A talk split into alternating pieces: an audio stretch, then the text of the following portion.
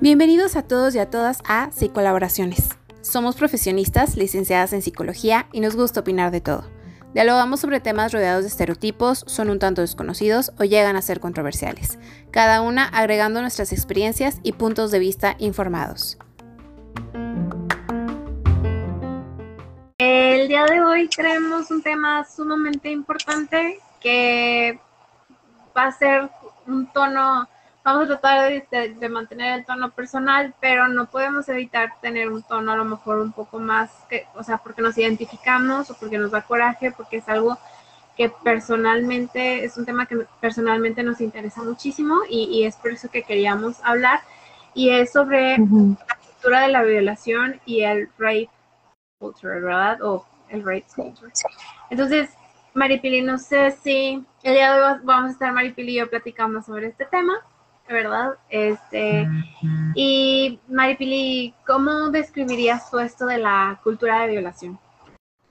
Pues son varias cosas, ¿no? Porque cuando hablamos de cultura de la violación, inmediatamente o automáticamente nos vamos hacia pensar eh, a las víctimas de, abuso sexual, ¿verdad? O las víctimas de acoso, o, vaya, nos vamos a pensar a los sucesos y a los hechos, que sí tienen obviamente todo que ver pero también es todo, como todos los orígenes de cómo la sociedad permite de alguna manera que estos abusos sucedan y que la víctima sea la culpable de alguna manera más que el agresor o el violador. Y tiene que ver con cosas que, que muchas veces se nos introducen desde chiquitos y que a veces ni siquiera nos damos cuenta que las cosas que comentamos o las opiniones que tenemos a veces, sobre todo acerca de las mujeres y de su sexualidad, a veces contribuye mucho a esta cultura de violación y a veces sin darnos cuenta ah, formamos una cultura permisible, formamos una cultura mm, pues de, revictimización, formamos una cultura en la cual eh, es más difícil em, aceptar cuando alguien es, es una víctima o una sobreviviente de, de abusos sexuales, es más difícil para alguien eh, denunciar su abuso por el miedo a lo que las personas van a decir, no tanto, muchas veces también es el miedo, claro, a las repercusiones y a lo que el abusador o el, o el acosador pueda hacer, pero también influye mucho el miedo al qué me van a decir, cómo me van a ver, van a decir que la culpable fui yo. Entonces, ¿cómo, cómo es que llegamos a esto? Porque pues nos todos, y nos incluyo, todos tenemos eh, maneras de pensar o decimos ciertos comentarios o, vemos la, vida de cierta manera en la cual sin darnos cuenta eh, empujamos mucho a, la responsabilidad hacia las mujeres y la quitamos por completo de los hombres. Entonces, como que es todo, todo lo que influye para que sucedan este tipo de cosas, ¿no? Ajá, sí, totalmente de acuerdo. Eh, y ahorita estábamos hablando de la programación que ya tenemos. Eh, y yo estoy segura de que no hay mala intención detrás, más bien es algo que se pasa de generación en generación, así es como se educó a las personas antes, este, y es algo natural que a veces surge y es eh, eh, cuando te das cuenta de las diferencias, digo, yo, yo estoy segura de que tú lo has notado porque también tienes hermanos, en mi caso, yo tengo un hermano que es tres años menor, y notar estas diferencias entre cómo me, este, me están educando a mí desde, yo me acuerdo que cuando quería ir a, casa de una amiga era, ¿y quién va a estar? ¿Va a estar su papá? ¿Va a estar su hermano? ¿Vas a estar solamente tú? ¿Cuántas niñas van a ir? No puedes estar sola tú con nada más un adulto hombre en la casa. No te puedes quedar a, dormir. Em, en las fiestas después de las 12 ya no. Em, todas estas restricciones, hasta el no te subas al carro de, de, la, verdad. Eh, que yo veía y yo decía, estas restricciones no las tiene mi hermano, no hay tanta preocupación, ¿por qué me puede suceder a mí en las noches si estoy sola? O simplemente no en las noches, en cualquier lugar si estoy sola, ¿verdad? Este, y ahí es donde empiezas a notar que sí hay marcada esta educación, no que solamente las violaciones ocurran en las mujeres, pero está notablemente marcada esta orientación que impacta también a las víctimas hombres, ¿verdad? Este, porque después no se les toma en serio, incluso se les pone en una situación como, ay, por favor, como que tú. O sea, te lo creo de una pero como, como de tú, de, de tu hombre, como no hiciste nada, ¿no? Y ahí es donde empezamos con esta cultura de la violación, ¿no? Sí, y tiene que ver con, y hemos mencionado ya en otros, en otros eventos que hemos tenido con los roles de género, ¿no? Y cómo le atribuimos muchas veces, eh, sobre todo cómo cada género vive su sexualidad y cómo es totalmente, es visto por, de manera totalmente diferente a pesar de que igual y las dos, los dos géneros están haciendo lo, lo mismo y se ve aún así totalmente diferente, ¿no? Una mujer que es más libre sobre su sexualidad, que es su decisión, es, o sea, es vista como, como resbalosa, como fácil, como... Hay una frase que, que tú usaste para promocionar este evento que me gustó muchísimo, que cómo era lo de la llave, ¿recuerdas cómo era esa frase? O sea, que una llave este, que abre muchas puertas es una llave maestra, pero una puerta que se abre con cualquier llave no sirve de nada. Exacto, y es algo que tanto en la casa a veces como en las escuelas, pues desgraciadamente se comparte mucho, ¿no? O sea, una mujer vive su sexualidad libremente es fácil, es, es este, resbalosa, es una puta, es una, o sea, pero en cambio un hombre que vive su sexualidad libremente es un campeón, es un héroe, es lo máximo, tiene experiencia, es, o sea, un womanizer, es, o sea, yo, o sea, incluso de, de se, se, ve hasta más deseable, ¿no? De que, ah, el, el, que tiene a todas, ¿verdad? Pero la mujer que tiene su, que vive su sexualidad, o sea, pues, pues no se ve así para nada, todo lo contrario. Entonces ya desde entonces es como que, a ver, ¿por qué? O sea, porque y, las diferencias que también dices desde casa, no solamente de sexualidad, sino de roles de género en sí, ¿no? O sea, se sabe, eh, se tiene más restricciones y más menos permisos hacia las mujeres para hacer ciertas cosas que a los hombres, porque por un lado se sabe de que el riesgo para las mujeres es más grande, pero entonces, ¿por qué si sabemos que el riesgo para las mujeres desde niñas es más grande? ¿Por qué no hacemos nada al respecto? Lo que hacemos es seguir con las mujeres diciendo de que, ah, entonces no enseñes, entonces cuida la ropa que usas, no provoques, no desalas, no te metas en situaciones. Pero yo no veo a nadie que le esté diciendo a los hombres de que, hey, si no tienes claro si hay consentimiento, es no. Si alguien te dice que no, es no. O sea, se pide permiso, se ve que la, que la persona, que tu pareja, que, con quien sea que estés, esté cómodo, cómoda con, con, lo que estás haciendo. Las mujeres no son objetos, estén vestidas como estén vestidas, son personas. O sea, recuerdo mucho una plática que me dieron una vez, creo que ya era, era en prepa, acerca de por qué estaba mal usar bikini. Y nos decían de que, ah, es que hay una explicación científica, porque eh, como el cerebro de los hombres está lleno de sexo y de todo el tiempo, pues cuando ellos ven a una mujer en bikini se activa una parte de su cerebro que, que, que hace que solo puedan ver a las mujeres como objetos. Entonces, pues ellos no responden de lo que hagan, no lo pueden evitar, casi, casi pobrecitos. Y yo estaba de que... Una situación, ¿verdad? Casi obligas. Yo estaba de que uno, eso es falso por completo. En primer lugar, los hombres no tienen el cerebro lleno de sexo, se les ha enseñado que lo deberían de tener, esa es una cosa, pero los hombres no son animales, no son alguien, no son personas que no tienen control de impulsos ni control de deseos, lo tienen al igual que las mujeres en primer lugar. una cosa es que la sociedad les permita hacer ciertas cosas y a las mujeres no. Pero, o sea, esto, esto de que el hombre no lo puede evitar, son sus deseos, no, no puede controlarse, eso es falso. Y eso es una narrativa o propaganda incluso que, que precisamente es, es la cultura de la violación. O sea, eso es, esa es la raíz de la cultura de la violación. Entonces es, es ridículo. Algo que me llama mucho la atención es esta, digo, estamos hablando de cómo nos están programando a nosotras, eh, asumiendo que todas las víctimas son mujeres, preparándonos a nosotras para el golpe de te van a golpear, porque estadísticamente te van a golpear en algún punto, ya sea acoso o violación, ¿verdad? O sea, y más en México. Eh, entonces te están preparando para el golpe y, y, te están preparando para que cuando sea el golpe, tengas cómo, cómo salir adelante tú solita, porque no es como que vayan en realidad a ver quién te, quién te hizo el daño, ¿verdad? Y pues no te pongas en situaciones para que te den el golpe, en lugar de lo que tú dices esto de, pero a los hombres creo que también hay esta programación, desafortunadamente, que yo sé que ellos también los ponen en una situación difícil, donde es, si hay la oportunidad, aprovechala. Y es, ahí está una chava súper guapa, está tomada, este, está viendo que está haciendo coqueto contigo, aprovecha. El no ya lo tienes. El no, ajá, o sea, y es como, no, o sea, no tienes por qué ir contando todas las conquistas, todas las personas con las que te acuestas, no tienes que demostrarle absolutamente a nadie que eres un hombre, porque eso que tiene que ver, ¿verdad? En realidad con eso.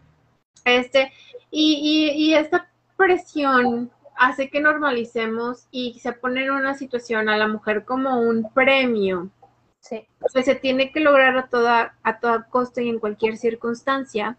Y es donde estamos dejando cosas súper importantes como es el consentimiento, ¿verdad? Que tiene que ser explícito. Totalmente. Sí, y sobre todo, o sea, muchas veces está la duda de que, bueno, pero estaba borracha y me dijo que sí o lo que sea, de que, pues, pues no, y es algo que tú y Lupis hablaron cuando tuvieron el live en Instagram la semana pasada, por si no lo han visto, vayan a Instagram y véanlo, estuvo muy bueno. Pero es, es esto, o sea, todo esto del consentimiento, de que, a ver, no existe el consentimiento si la persona está borracha, no existe, no está en sus cinco sentidos, no te puede dar el consentimiento.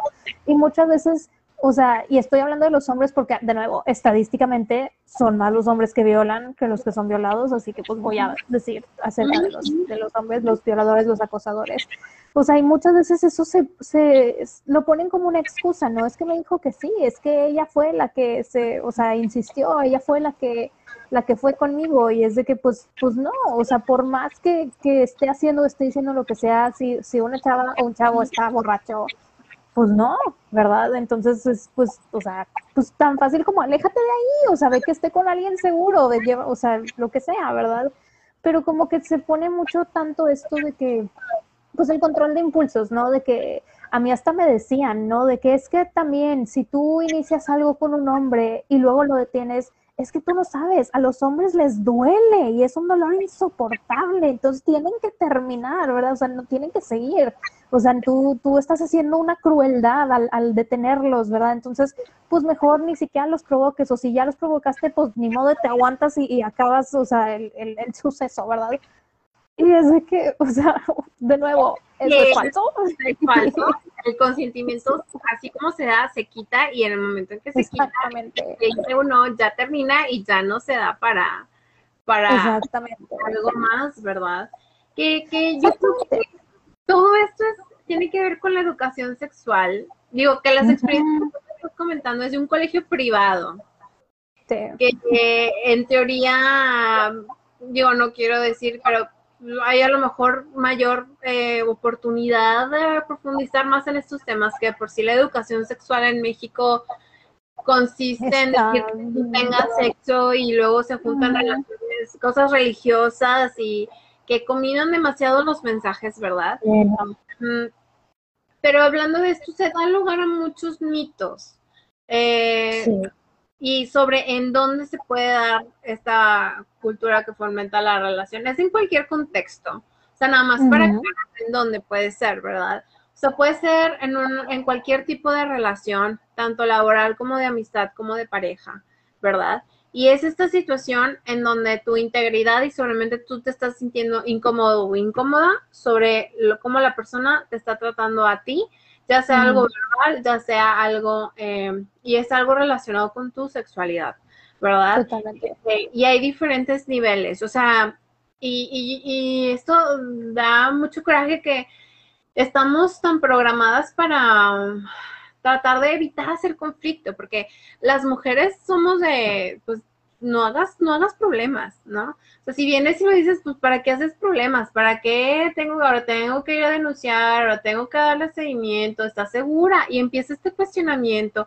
porque, híjole, qué mala onda, qué mala onda que te hayan violado, que te hayan agredido sexualmente, pero no es mala onda porque te haya sucedido, porque hayas sido violentado, te hayas convertido en una víctima.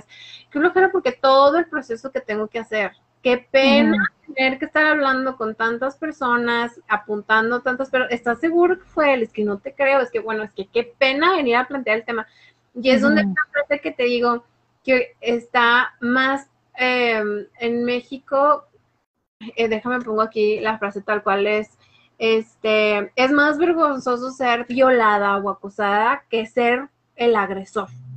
O sea, es esta posición está cañón, está cañón que no. Sí, y lo ves desgraciadamente en todos los las noticias que se ponen de mujeres que han sido asesinadas, que han sido violadas, que han sido violentadas, ves los, con tal de ver los comentarios y te dan hasta agruras del coraje, porque es que, ¿y qué estaba haciendo? ¿Y qué estaba haciendo vestida así? ¿Y por qué andaba tomando sola? ¿Y por qué agarró un Uber a tales horas de la mañana? ¿Y por qué? Porque ni un solo comentario de que, oye, oye, pues mugre esta persona agresor, eso está muy mal, hay que, o sea, se tiene que denunciar, se tiene que encarcelar, se tiene que, o sea, ¿qué está pasando, verdad? O sea, hay que enseñar a, o sea, yo no he visto a nadie diciendo, he visto muchísimas pláticas, sobre todo en colegios privados, diciendo de que hay que enseñar a nuestras hijas a vestirse de tal manera de que atraigan las miradas correctas y no veo ni uno solo para los, para los hombres, de que hay que enseñar a nuestros hijos que no es no, que las mujeres no son un objeto, que no pueden vivirse así haciendo lo que ellos quieran nada más, nada más porque sí, ¿verdad? O sea,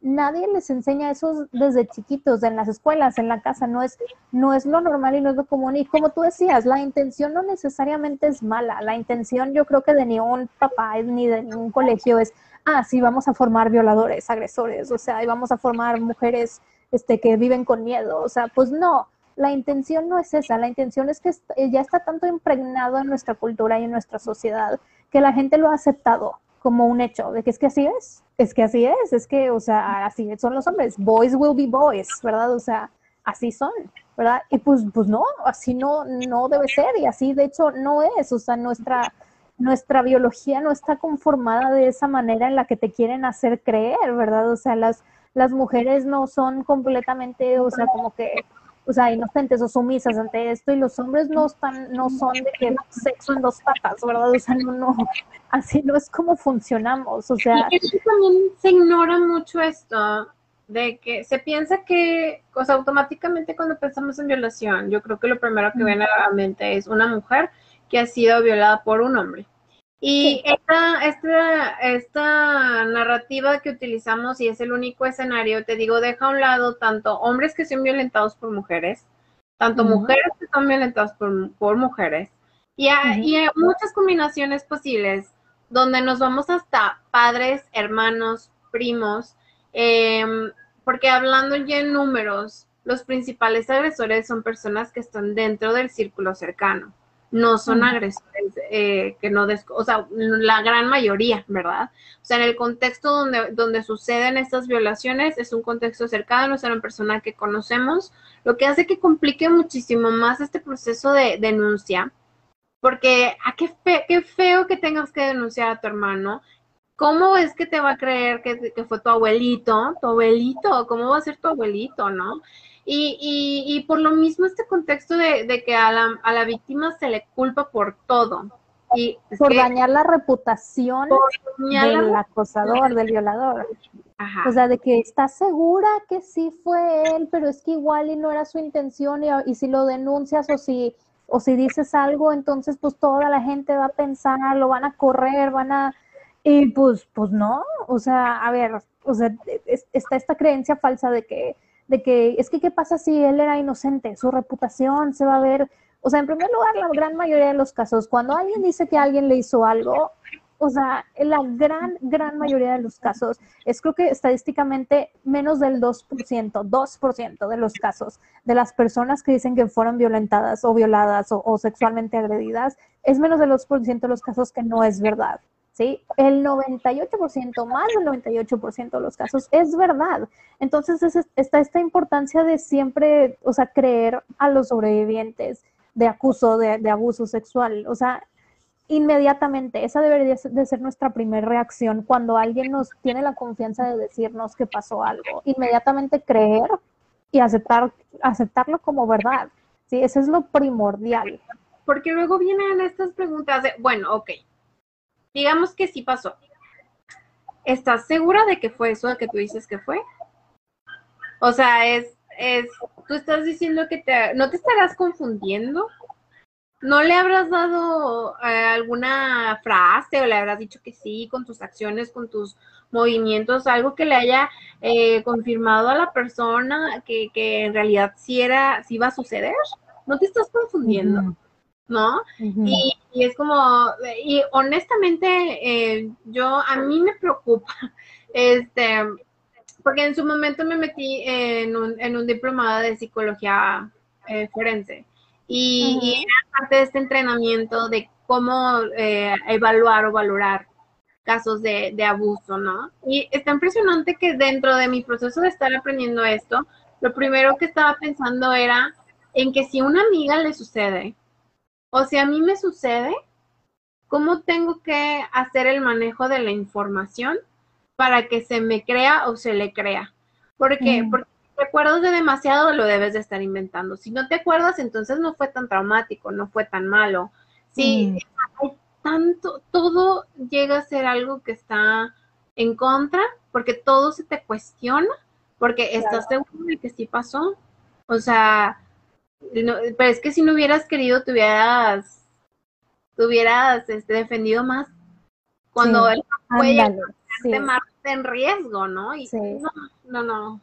Ay, yo me sí, hubo un, ah, hubo un caso que de hecho una de las personas que, que está viendo me, me, platicó una vez de que, un caso muy famoso que, bueno, no sé qué tan famoso, pero un caso aquí en Estados Unidos, en donde hubo una violación y el juez determinó que como en la violación hubo un, o sea, como la, la persona, o sea, como el violador dijo de que ella tuvo un orgasmo, entonces el juez dijo, entonces, entonces no fue violación.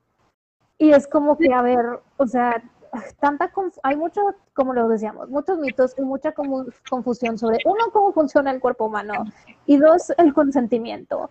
Porque pasa lo que pase cuando alguien te dice que no, es no. Y todo lo que pasa después de que alguien te dijo no, es fuera de consentimiento, ¿sí? Entonces, y aparte, o sea, pues en muchísimos casos, tanto en, bueno, o sea, en México ni hablar, ¿verdad? Y aquí en Estados Unidos también, en donde se determinan, pues sí, de que es que, o sea, por la situación, por cómo reaccionó la víctima, por qué después, este, pues entonces lo determinan de que entonces no fue violación, porque después de la, del, del, del suceso, pues ella no sé, no hizo nada, se fue con sus amigas, hizo otra cosa, no, no, o sea, hasta después como que entendió qué era. Y pues muchas veces se, se maneja de esa manera, ¿no? O sea, de que, de que si no inmediatamente la persona este, denuncia o, o, acusa al agresor, en primer lugar no está la garantía de que le crean o que se haga algo al respecto. Pero en segundo lugar, pues mientras más tiempo pasa, obviamente se tiene estas creencias de que, ah, es que entonces tuvo tiempo para inventárselo o lo que sea, ¿verdad? Entonces...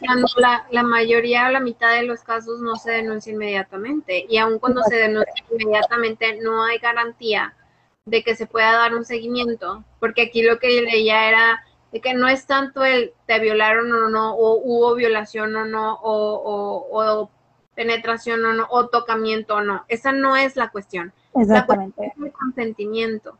Y está difícil probar el consentimiento, sobre todo cuando también se tiene una relación de por medio. Amistad, eh, de pareja, matrimonio, ni se Matrimonio, sí. Se habla de violación porque es tu esposo, es el deber que tú tienes como, como esposa, ¿no? y, y aquí es donde viene también un poquito el tema de la victimización, de la revictimización, ¿verdad? Porque este cuestionamiento, por ejemplo, lo que dices de, que la persona tuvo un orgasmo, ¿sabes el peso que eso tiene la persona? O sea, la culpa, la confusión de cómo es que tengo este miedo tan grande, mi cuerpo está reaccionando de esta otra manera que se asocia con placer. ¿Lo quiero o no lo quiero? Incluso si una mujer no se mueve absolutamente nada porque en el momento considera que es la mejor manera para conservar su integridad, para no ser más agredida, para no llegar a lo mejor a golpes o para conservar su vida. Si la mujer no está dando un consentimiento, si dice que no, aunque se quede y esa es suficiente, pero eso es un cuestionamiento. ¿Por qué no te moviste? Que le hubieras pegado, es que le hubieras arañado, es que, ¿y por qué se le está cuestionando a la víctima? Todo esto. Y es donde llegamos a este punto donde si por sí la persona ya es víctima por haber eh, tenido este suceso donde se le hizo un daño de mucho tipo, ¿verdad? Sexual, emocional, físico, etcétera.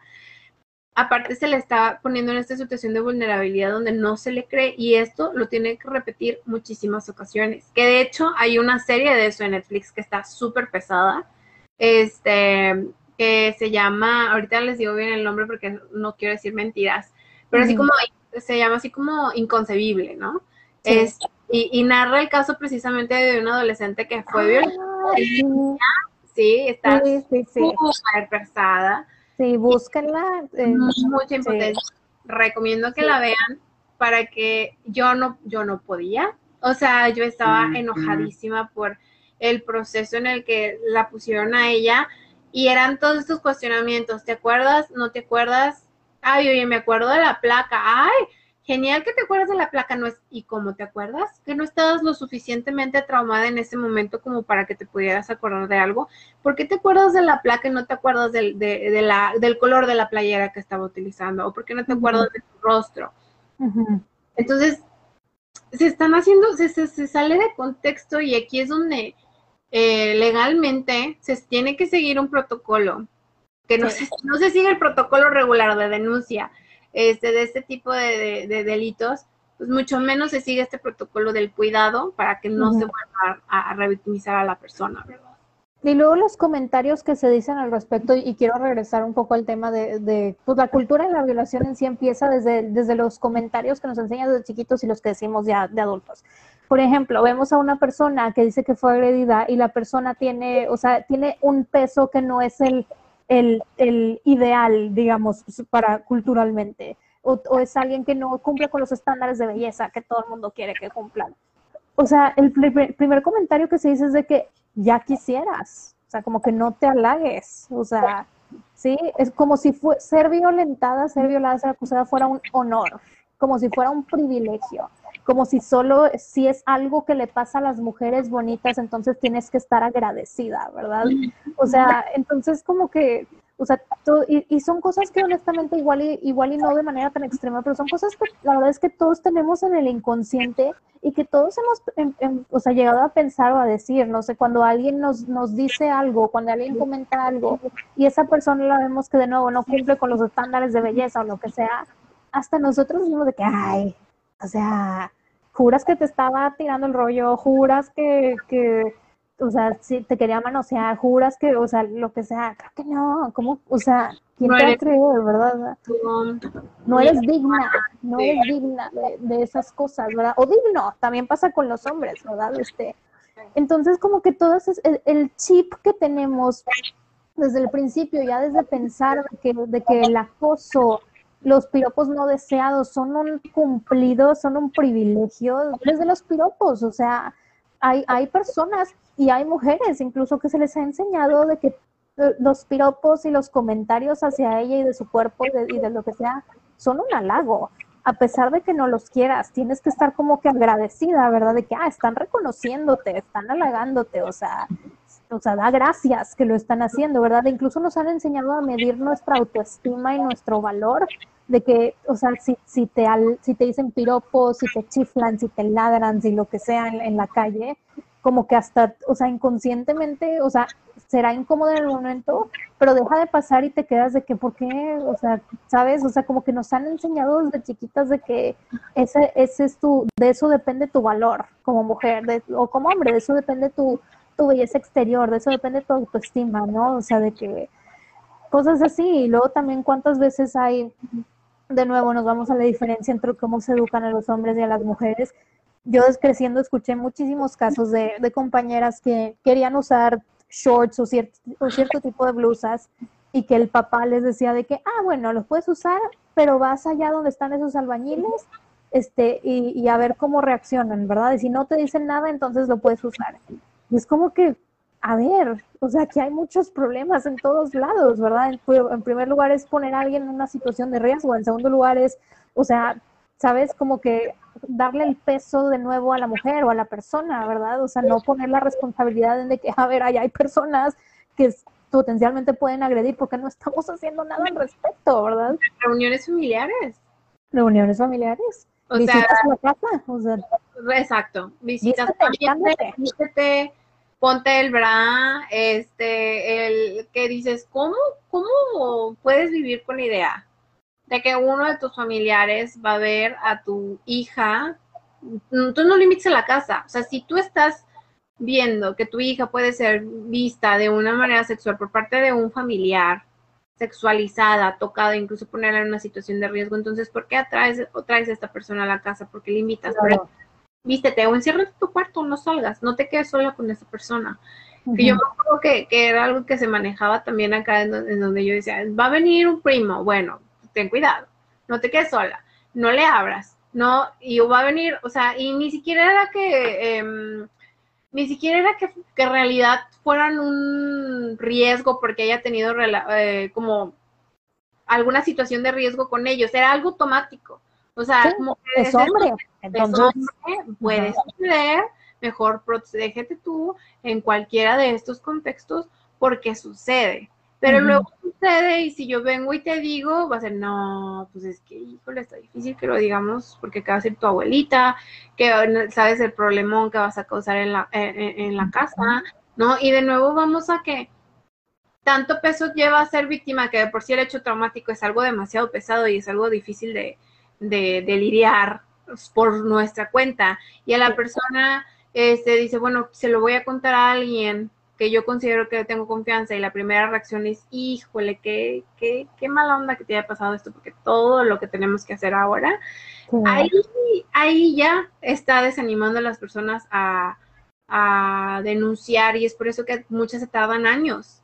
Muchas, hay muchas personas que nunca lo hacen que saben nunca lo hacen. Y, y, la cantidad de personas que se terminan suicidando o con serios problemas mentales muy graves, o sea, de todas las repercusiones, porque existen, no es solo la violación y la denuncia y ya, o sea, toda la repercusión que hay, no solo socialmente, de que, del rechazo de, de sus compañeros, de sus amigos, de su pareja, de sus papás, de sus familiares, sino todos estos sentimientos, todo el trauma no tratado, no, o sea, digo, o sea, todo, todo esto que no es correctamente atendido, sí, o sea, pues sí, este, estadísticamente es, es, una gran parte de las personas que sufren violencia sexual que se terminan suicidando, sí, o terminan con enfermedades mentales graves, porque es, es todo lo que conlleva, ¿no? Entonces también está el hecho, y de nuevo es algo que siempre hemos dicho, todo el, el estereotipo de ir a terapia, ¿verdad? Entonces, o sea, ni siquiera con eventos así de grandes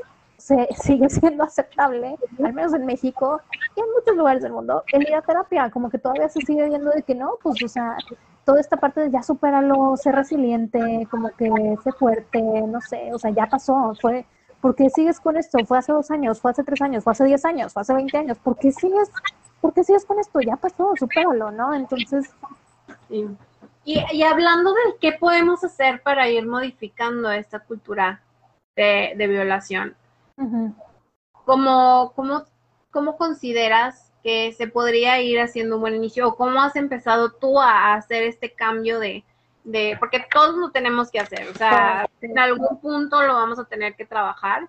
Este, incluso nosotros que estamos hablando de este tema y que vemos ya muchas cosas, hay otras cosas que tal vez no estamos viendo y en algún punto nos va a tocar hacernos conscientes y tratarlos de cambiar. ¿Cómo has comenzado tú a hacer este cambio? Yo creo que está en todos nosotros empezar a cuestionar nuestras actitudes y nuestras opiniones sobre, sobre todo. Pero sobre estos, eh, sí, o sea, como que empezar a analizar en nosotros mismos de que, bueno, qué creencias, qué mitos tengo yo que puedan, qué cosas he dicho, qué cosas he hecho que pueden estar promoviendo esta cultura de la violación, cómo puedo ayudar para que, o qué actitudes mías tengo que cambiar para, o sea, dejar estos como diferencias falsas biológicas que existen, estos mitos que existen entre, entre hombres y mujeres en, en cuanto a cómo se, cómo se percibe el, el sexo y las relaciones sexuales entre los dos, también empieza desde casa. O sea, yo ahora como mamá y mamá de una niña, tengo muy, muy presente de que la educación que le tengo que dar a ella tiene que ser sobre todo especializada en no victimizarla, en no ponerle esa responsabilidad acerca de que pues si alguien te agrede fue por ti, de que no debes enseñar o lo que sea. Es simplemente porque luego después muchas personas dicen, ay, entonces todos estaríamos de que afuera, de que o sea, sin ropa o en bikini, y es de que, a ver, nada, ¿verdad? O sea, así como no le diría a una mujer que saliera a una entrevista de trabajo en un bikini, así tampoco le diría a un hombre que fuera en un tiro, en una entrevista de trabajo. ¿Por qué? Porque es, es inapropiado no, por, no porque se, porque haya agresión sexual o porque los esté objetivizando, sino porque hay lugares y hay situaciones como en todo en esta vida, ¿verdad? O sea, entonces no estamos hablando tampoco de, de, permitir todo, o sea, que todo el mundo ande como quiera, cuando quiera. Todo lo contrario, es simplemente, o sea, respetar a los demás, es aceptar que los demás son personas, no objetos, o sea, no ver, perder como que ese miedo a hablar de sexualidad, que yo creo que es algo que en México se tiene muchísimo, un gran miedo a hablar de sexualidad, un, un revoltijero enorme de sexualidad y religión que no debería estar revuelta. Está muy bien enseñarle a las personas su valor, estar muy bien seguir tu fe, si tú quieres, no quieres tener relaciones antes del matrimonio, no las tengas. Y si tú las quieres tener, toma una decisión informada, pero no se puede tomar una decisión informada si no existe esa educación, ¿verdad? Fíjate que, digo, aquí va a ser un paréntesis, pero es algo que a mí me parece muy curioso. Teniendo casi 28 años de edad, no fue hasta hace cuatro años que en mis grupos de amigas cercanos se tuvo la oportunidad de hablar de sexualidad de una manera abierta es un tema tan tabú que ni con mis mejores amigos o amigas más cercanas, que conozco muchísimas otras cosas más delicadas de su vida, tenían esta confianza de hablar. Porque era de, y la manera en la que se da el tema o en la que se dio por primera vez era de un comentario y era de, a ver, ¿cómo reaccionan? ¿Me están juzgando? ¿Qué, qué van a decir? ¿Que, que, que ya inicié a tener relaciones? que, que sí que me voy a ir con mi novio de vacaciones. Estamos hablando de adultas que, que tienen completamente decisiones sobre su vida y, y, yo creo que también por el lugar en donde vivimos, ¿verdad? Pero es esta cultura donde, híjole, o sea, es, digo que me voy a ir con mi novio. ¿Qué van a pensar si me voy con mi novio de, de, de vacaciones? ¿Qué van a pensar de ella? Porque el novio nadie piensa nada. No, pues no, no se habla. No, sé, no pasa nada, ¿verdad? Y, y es que este, este tema se va dando como que tanteo cómo reaccionan los demás. Y aquí es donde lo trato de ligar con esto de, de, la, de, la, de cómo evitar revictimizar a las personas. Si tú formas una, un ambiente con tus seres cercanos donde eh, abres la confianza para hablar de estos temas, es mucho más fácil que alguien venga y te diga, oye, estuve en una situación de riesgo y que la persona se sienta segura para decir, me van a creer. Y vamos a empezar con estos temas. O sea, si viene una amiga conmigo que previamente me ha dicho, oye, inicié a tener relaciones con mi novio, me voy a ir de viaje y muchas otras cosas de, de, de sexualidad de la mujer que se experimentan, que es algo normal, que es un tema tan tabú que al inicio es con miedo. Me da risa porque al inicio es con miedo y ya después lo hablamos de una manera tan casual que no pasa absolutamente nada y se siente esta libertad y, a mí me da mucho gusto cuando por fin se da el tema porque siento que es una liberación para todas. y, y, y en el momento en el que ellos lleguen y me digan a mí, oye, algo me sucedió, no estoy segura de que sí es o no. Me siento, me sentí incómoda, pero no estoy, que se sientan con la seguridad de que pueden venir conmigo y que yo las voy a apoyar. Tanto la decisión que ellos quieran tomar, hacer, tanto de callarse, porque se vale, porque si para ella es mejor callarse o para él es mejor callarse, que lo haga, tanto si va a denunciar para apoyar de la manera, y es, esa es una red de apoyo que se crea, ¿verdad? Eso es algo súper importante cuando estamos hablando de, estos temas y, de evitar la, la revictimización de, tienes una red de apoyo, cuenta conmigo para apoyarte en la decisión que tú decidas tomar y no te estoy juzgando. y también no te voy a por todo lo de No, no, sí, sí y también queramos que no, regresando al tema de, pues queramos que no, la, la, cultura de la violación también, de nuevo, representan una falta de educación sexual porque no se quiere tocar el tema. Este, sí, y eso entiendo de que los papás al final tienen cierta decisión en cómo educar a sus hijos y todo, pero muchas veces, de nuevo, se tiene este pánico, ¿no? De que si les hablo de, de sexualidad van a tener sexo y pues, pues no, lo contrario, de hecho, puede evitar muchísimas situaciones de abuso en, en, donde la persona no sabe qué le están haciendo, ¿verdad?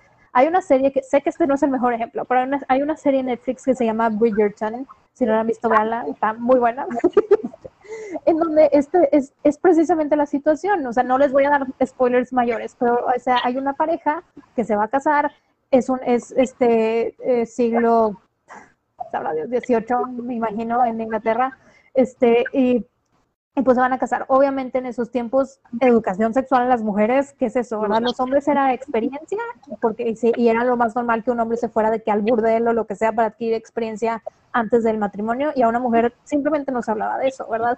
Entonces se va a casar la pareja y la chava, pues, o sea, la mamá como que le está tratando de, antes de que los novios ya se vayan a la, noche de bodas, la mamá le está tratando como de explicar a la chava de que, oye, pues mira, hay un acto que sucede en la noche de bodas y eso te permite tener hijos. Y la chava como que perdida, ¿verdad? De que, ah, pues, ok, muy bien, sabrá Dios, ¿verdad? Este, durante la serie te das cuenta de que el esposo está manipulando a la esposa de manera sexual sin que ella se dé cuenta sobre todo como en este tema de cómo se puede o no se puede tener hijos. Y, y, al ella no tener esa educación, ella no se da cuenta al principio que está siendo manipulada y que está siendo básicamente usada y que está siendo casi casi engañada. Ya una vez que ella comprende y le pregunta a una creo que de sus criadas de que a ver, ¿cómo funciona esto? ¿Cómo es que de dónde vienen los hijos? ¿Cómo nacen? ¿Cómo, cómo, cómo se forma un bebé? ¿Cómo te embarazas? Se da cuenta de que, a ver, aquí me, o sea, con el que me casé me engañó, ¿verdad? Y va con la mamá, ¿por qué no me dijiste? Porque, o sea, fui usada, se, sintió, se sintió ella, o sea, que, que, que, pues sí, o sea, violada, se sintió ella de que, o sea, me tomaron ventaja aquí, ¿verdad? Entonces, vaya, esta es una serie, en otros tiempos también. Pero queramos o no, muchas veces, y la cantidad de veces que he escuchado de chavas que se van a casar, que no se les dio una educación sexual y que no tienen idea de qué va a pasar, o sea, y qué, y qué les van a hacer, y tienen un terror sobre, sobre esto. En primer lugar, todos los, los, los em, como problemas mentales, no quiero decir problemas mentales, todos nuestros problemas a, a, la salud mental, sobre todo de una mujer que va a empezar su vida sexual y no tiene idea de qué va a suceder o qué, ni nada, y, y, su primera experiencia puede ser traumática. ¿Sí? No estoy diciendo que necesite experiencia necesariamente, pero sí estoy diciendo que sí necesita una educación, formación, decirles, o sea, tanto a niños como niñas desde edades tempranas, apropiado para, dependiendo de su edad, ¿qué es la sexualidad? Conociendo nuestro cuerpo, ¿sí? ¿Qué es? ¿Qué no es? O sea, ¿qué, ¿cuáles anticonceptivos existen? ¿Qué hace cada uno? ¿Verdad? Porque ponle tú, si tú no estás a favor del aborto, pero no sabes de anticonceptivos y, utilizas uno que tal vez es abortivo y tú no sabías que era abortivo, o sea, cosas así, ¿verdad? O sea, o, tú no sabías la eficacia de los anticonceptivos y asumías de que usando una pastilla también te ibas a proteger de enfermedades de transmisión sexual. Pues no, ¿verdad? Entonces es, es mejor saber para protegernos, es mejor saber qué, qué está pasando, para, para que tampoco dejarnos que nos tomen ventaja, ¿verdad? O sea, porque muchas, también muchas personas que no denuncian es porque no saben que las violaron, no saben ni siquiera que les Y sí. sí, digo, acá digo, vamos a tomar en cuenta que el promedio de inicio de vida sexual son como 13 años. Y, y yo algo que comentaba mucho con mi mamá, porque pues ahorita yo tengo una hermana de 13 años, ¿no? Entonces, todo este tema de la sexualidad se lo dan en el colegio, pero ella tiene dudas. Que le digo, pregúntame en vez de que lo busques en internet, porque en internet vas a encontrar muchísimas cosas que no te van a dar la respuesta. Y un mugrero de, de, otras más, ¿verdad? Entonces, em, con mis papás no tuve esta conversación de, y tampoco traté de tomar la responsabilidad de ellos de explicarle. Pero yo dije, a mí me hubiese gustado tener a una persona con quien sin pena alguna pudiera llegar a preguntarle estas cosas que a veces son preguntas tontas, ¿no? Y cuando inició este tema, yo le dije, las dudas que tú tengas, ven y pregúntamelas a mí. No tengas pena, prefiero que las preguntes a que las busques. Y afortunadamente he tenido la oportunidad de que ella venga y me pregunte cosas bien básicas que yo digo, ¿cómo es que esto no te lo enseñaron en la escuela, no? Este, y precisamente esto es lo que tú dices, o sea, el que el inicio es casi, casi que algo que las niñas, y lo digo basado en cosas que sí son, las niñas planean. Como es este boom de sexualidad, de toda esta información que se les está dando, está muy complicado que como padre evites que tus hijos inicien a tener relaciones sexuales, pero lo más adecuado es que si lo inician, lo inicien de una manera informada y de una manera segura. ¿Cómo? Pues identificando métodos anticonceptivos, este, y no solamente diciéndoles que no te quedes embarazado, es ¿por qué? Porque no te conviene quedar embarazada a los 12, 13, 14, 16, o sea, es, es, es entrar en un diálogo y de verdad poner, no solamente de obligar o decir no lo puedes hacer, que de verdad procesen y, y, empiecen a identificar precisamente este tipo de actitudes, maneras, consentimientos, incluso comunicación dentro del acto, ¿no?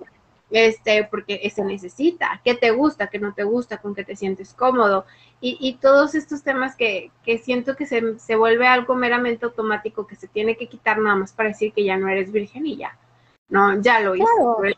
O las, las personas que, que deciden por cualquier manera u otra practicar la abstinencia, que claro que se vale, pues también es, a ver, las razones correctas, ¿verdad? O sea, porque a mí, por ejemplo, a mí toda la vida me dijeron de que practique la abstinencia porque es pecado, porque te vas a ver como sucia, como resbalosa, como fácil, nadie se va a querer casar contigo, lo que sea. Yo después tomé mi propia decisión de practicar la abstinencia por mis propias razones, pero me hubiera también gustado muchísimo y es lo que pienso yo después de educar como mamá de que, a ver, tú como persona, el valor que tú tienes, Sí, o sea, el, que alguien esté contigo es un privilegio y un honor, ¿verdad? O sea, entonces toma eso en cuenta, toma eso en consideración y infórmate y toma decisiones informadas y toma decisiones conscientes, ¿sí? Para que nadie te, o sea, para que nadie te haga algo sin que tú quieras, para que nunca pase nada sin que tú quieras y que cuando pase algo sea cuando sea, sea como tú quieras, cuando tú quieras, que estés cómodo, que estés seguro, ¿verdad?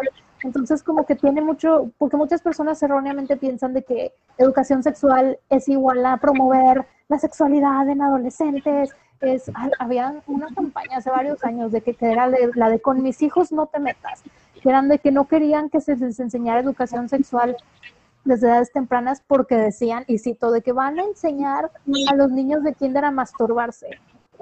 O sea, no, no, no, no, no, no, no, no. Esa es la cosa más enferma que he escuchado jamás.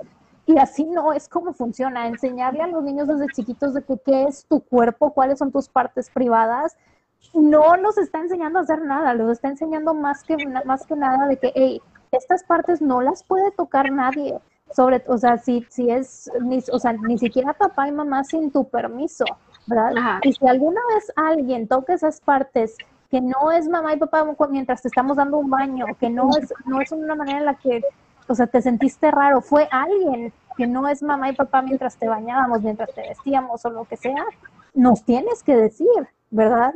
Entonces, enseñar desde chiquitos para protegerlos, ¿sí? O sea, alguien me decía una vez de que no, pero es que no, no es necesario, porque por instinto los niños saben que está mal, que alguien los toque de cierta manera. No es cierto.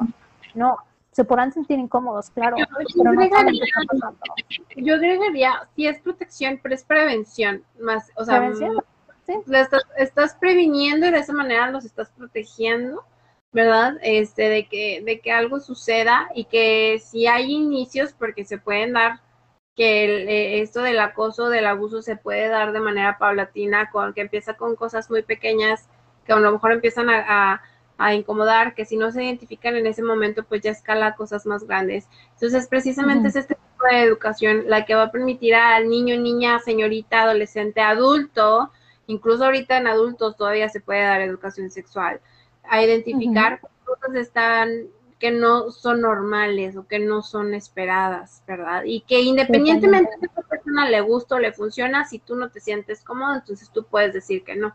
Exactamente y el otro lado de la moneda, porque insistimos tanto en proteger, prevenir, pues porque creamos que no hay personas allá afuera que, que no les estamos enseñando como sociedad desde chiquitos de que esto no se hace, esto no se toca, si es no, es no.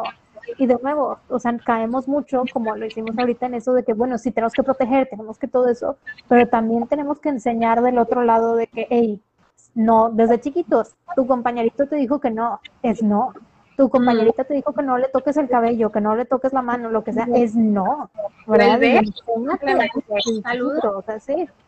Exactamente, exigir a los niños de que dale un beso a tu tía, dale un abrazo a tu tío, lo que sea, no, no, ¿verdad? Le puedes dar así con la mano un high five, lo que sea, pero ya, pero también forzar a los niños a dar besos y abrazos cuando ellos no lo quieren hacer o les da pena o claramente se sienten incómodos, también es cultura de la violación porque les está enseñando desde una edad muy temprana de que tu consentimiento vale madres, ¿verdad? Le vas a dar un beso, le vas a dar un abrazo. Que está súper cañones también. O sea, son figuras de es tu tío, es incluso, digo, nos podemos ir a temas de sacerdotes, nos podemos ir a temas de abuelos, nos podemos ir a temas de papás. O sea, siempre es este de como eh, tú, tú, qué tan cómo te sientes con esa persona y con la acción que te están obligando a hacer, no importa. Importa más que el respeto que tú le tengas a esta figura de autoridad. Exactamente. Sí, ahora me ha tocado y pongo como ejemplo final antes de como de, ir terminando. Ahorita, por ejemplo, nos están, eh, yo y mi hermana vivimos en Chicago y nos están visitando mis hermanos aquí a Chicago, vinieron a vacunarse, vacúnense. Este, y pues es la primera vez que conocen a, a Victoria, ¿verdad? Entonces, pues son, son sus tíos, ¿verdad? Y claro que pues Victoria le da pena, son gente nueva, es la primera vez que conoce a hombres porque ha sido siempre, pues, yo a mi hermano, mi mamá, el único hombre como que constante en su vida ha sido, pues, Alejandro, su papá, ¿verdad?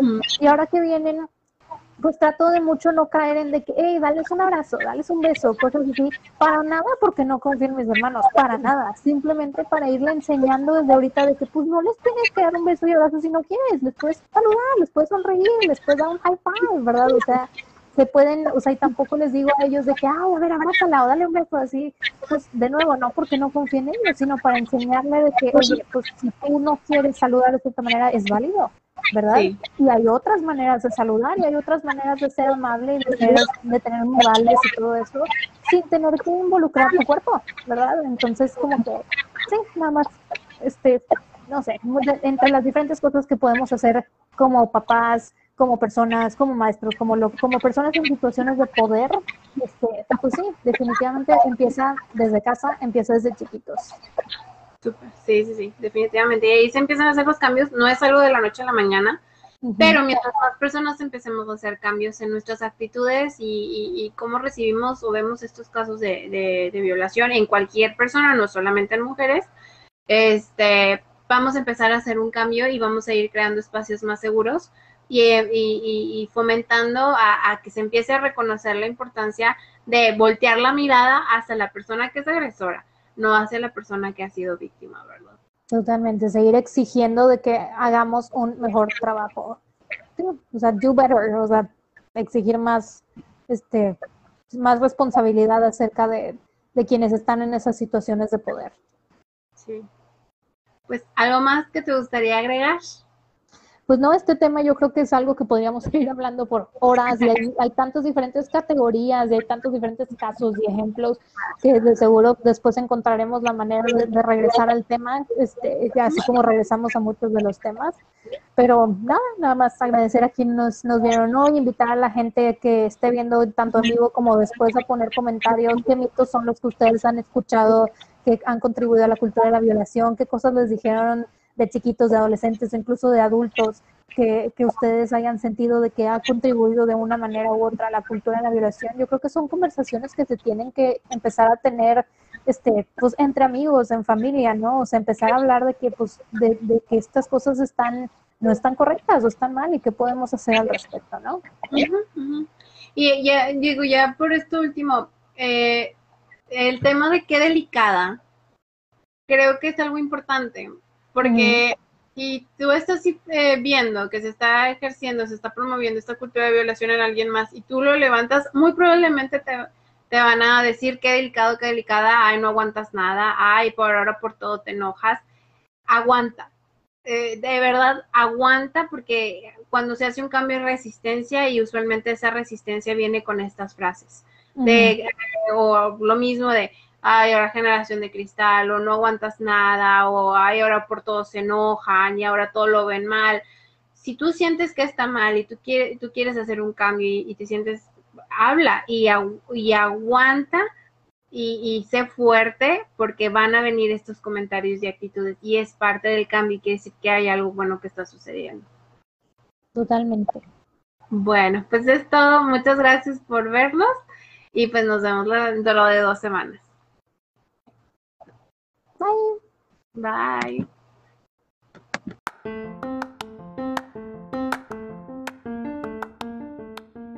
Te invitamos a compartirnos tus opiniones y comentarios sobre el episodio que acabas de escuchar por medio de nuestras redes sociales. Estamos en Instagram y en Facebook como Psicolaboraciones. Hasta luego.